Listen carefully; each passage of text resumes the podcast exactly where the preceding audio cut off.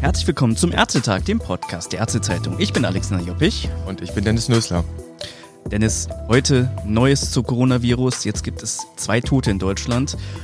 Alle verfallen anscheinend in Panik. Lass uns doch mal die Mortalität einordnen. Wie sieht es denn mit den strikten Zahlen aus? Man kann in die Statistik vom, vom Statistischen Bundesamt reinschauen. Jedes Jahr sterben 850.000 Menschen in Deutschland. Das ist in jedem Einzelfall immer ein Schicksal, aber es gehört dazu. Wir haben, wenn wir mal bei den nackten Zahlen bleiben, in Deutschland stand jetzt knapp 1300 bestätigte Fälle. Ja. Äh, Covid-19-Fälle und jetzt in Deutschland gemeldet zwei Todesfälle. Dazu kommt noch der 60-jährige Feuerwehrmann aus Hamburg, genau. der am Roten Meer in Ägypten gestorben ist. Das mhm. sind dann quasi drei deutsche Staatsbürger. Man muss das ins Verhältnis setzen zu den bislang bekannten Fällen. Da kommen wir auf eine Mortalitätsrate von etwa 2,5 Promille. Okay. Ähm, das ist sehr viel niedriger, als wir das aus dem Ausland kennen. Mhm. In Italien haben wir, wenn ich das richtig zusammenrechne, eine Mortalitätsrate, die fast 5 Prozent beträgt. 4 bis 5 Prozent. Da ist ein sehr unterschiedliches, sehr unterschiedliche Entwicklung der Epidemiologie und man wird abwarten müssen, wie sich das bei uns entwickelt. Sicherlich musst du davon ausgehen, dass es auch hier in Deutschland zu mehr Todesfällen kommt. Mhm. Jetzt hat Jens Spahn gefordert, Veranstaltungen mit über 1000 Personen gegebenenfalls abzusagen. Hilft das denn was? Das ist die Frage. In China könnte man vermuten, hat es sehr geholfen. In China, da erinnern wir uns dran, relativ früh, Anfang des Jahres,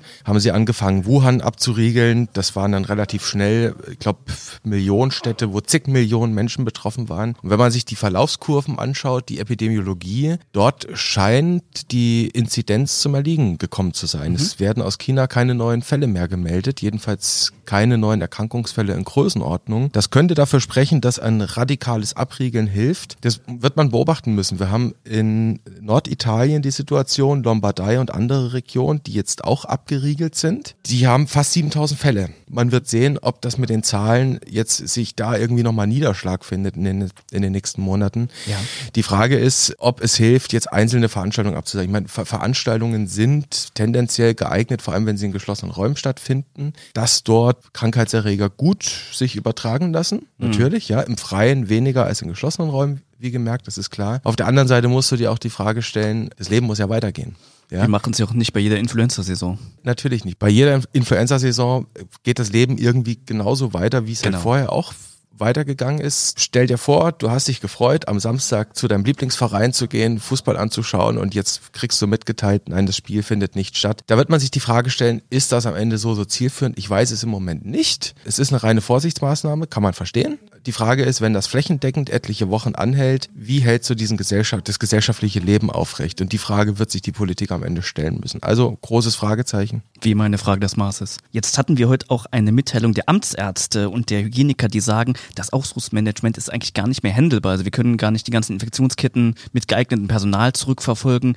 Was sagen die denn genau? Die sagen etwas, was man weiß, nämlich der öffentliche Gesundheitsdienst hat ein Personalproblem schon seit Jahren. Das wurde auch seit Jahren einfach nicht behoben. Es wurde nicht in die Ausbildung investiert. Es wurden die Stellen nicht hinreichend vergütet, sodass es attraktiv wäre für Ärzte da zu arbeiten. Das Problem ist, die sind in der Situation, dass sie die Menge an Kontaktpersonen, die hinter jedem Fall stecken, gar nicht mehr nachverfolgen können. Du musst dir überlegen, wir haben 1200 Fälle in Deutschland. Mhm. Das kannst du multiplizieren mit den möglichen Kontaktpersonen. Wir haben allein in der Kleinstadt Neustadt Dosse in Brandenburg heute die Mitteilung bekommen, dass sie wegen eines Verdachtsfalls an einer Schule bis zu 5000 Leute in die häusliche Quarantäne geschickt haben. Das musst du ja kontrollieren. Kaum händelbar. Das ist kaum händelbar. Das ist, können die Amtsärzte nicht be äh, bewältigen und deswegen sagen die jetzt, Leute, wir sind eigentlich einen Schritt zu weit wir müssen einen Schritt zurückgehen. Jetzt geht es darum, dass wir uns um die wichtigen Dinge kümmern und dieses Contact Tracing, das ist kaum möglich. Dafür müsstest du massig zusätzlich Personal in den nächsten Wochen einstellen. Wo sollst du das hernehmen? Also Dennis Gretchen-Frage, was tun wir jetzt? Ja, hm, gute Frage. Es gibt jene, die sagen, wir sind längst über dem Punkt drüber die sagen, wir können das nicht mehr aufhalten, wie sich das entwickelt. Wir haben jetzt hier in Deutschland schon eine endemische Situation. Wir haben in anderen Ländern eine endemische Situation. Das Virus ist längst angekommen und wir müssen ja. mit ihm leben. Und es gibt diejenigen, die sagen, wir müssen wahrscheinlich eine Durchseuchung der Gesellschaft. Das ist ein komisches Wort, Durchseuchung, mhm. Fach, Fachterminus, müssen wir einfach akzeptieren müssen wir hinnehmen und wir müssen uns jetzt darauf einstellen, dass wir die schweren Fälle erkennen dass wir uns um die schweren Verläufe kümmern, dass wir die kritische Infrastruktur aufrechterhalten, also ins, insbesondere die ärztliche Versorgung und die Pflege. Und dann haben wir keine Zeit mehr, um jeden Kontakt irgendwie nachzuverfolgen. Auch wenn wir über den Höhepunkt vielleicht schon sind, das Thema wird uns weiter begleiten. Danke, Dennis.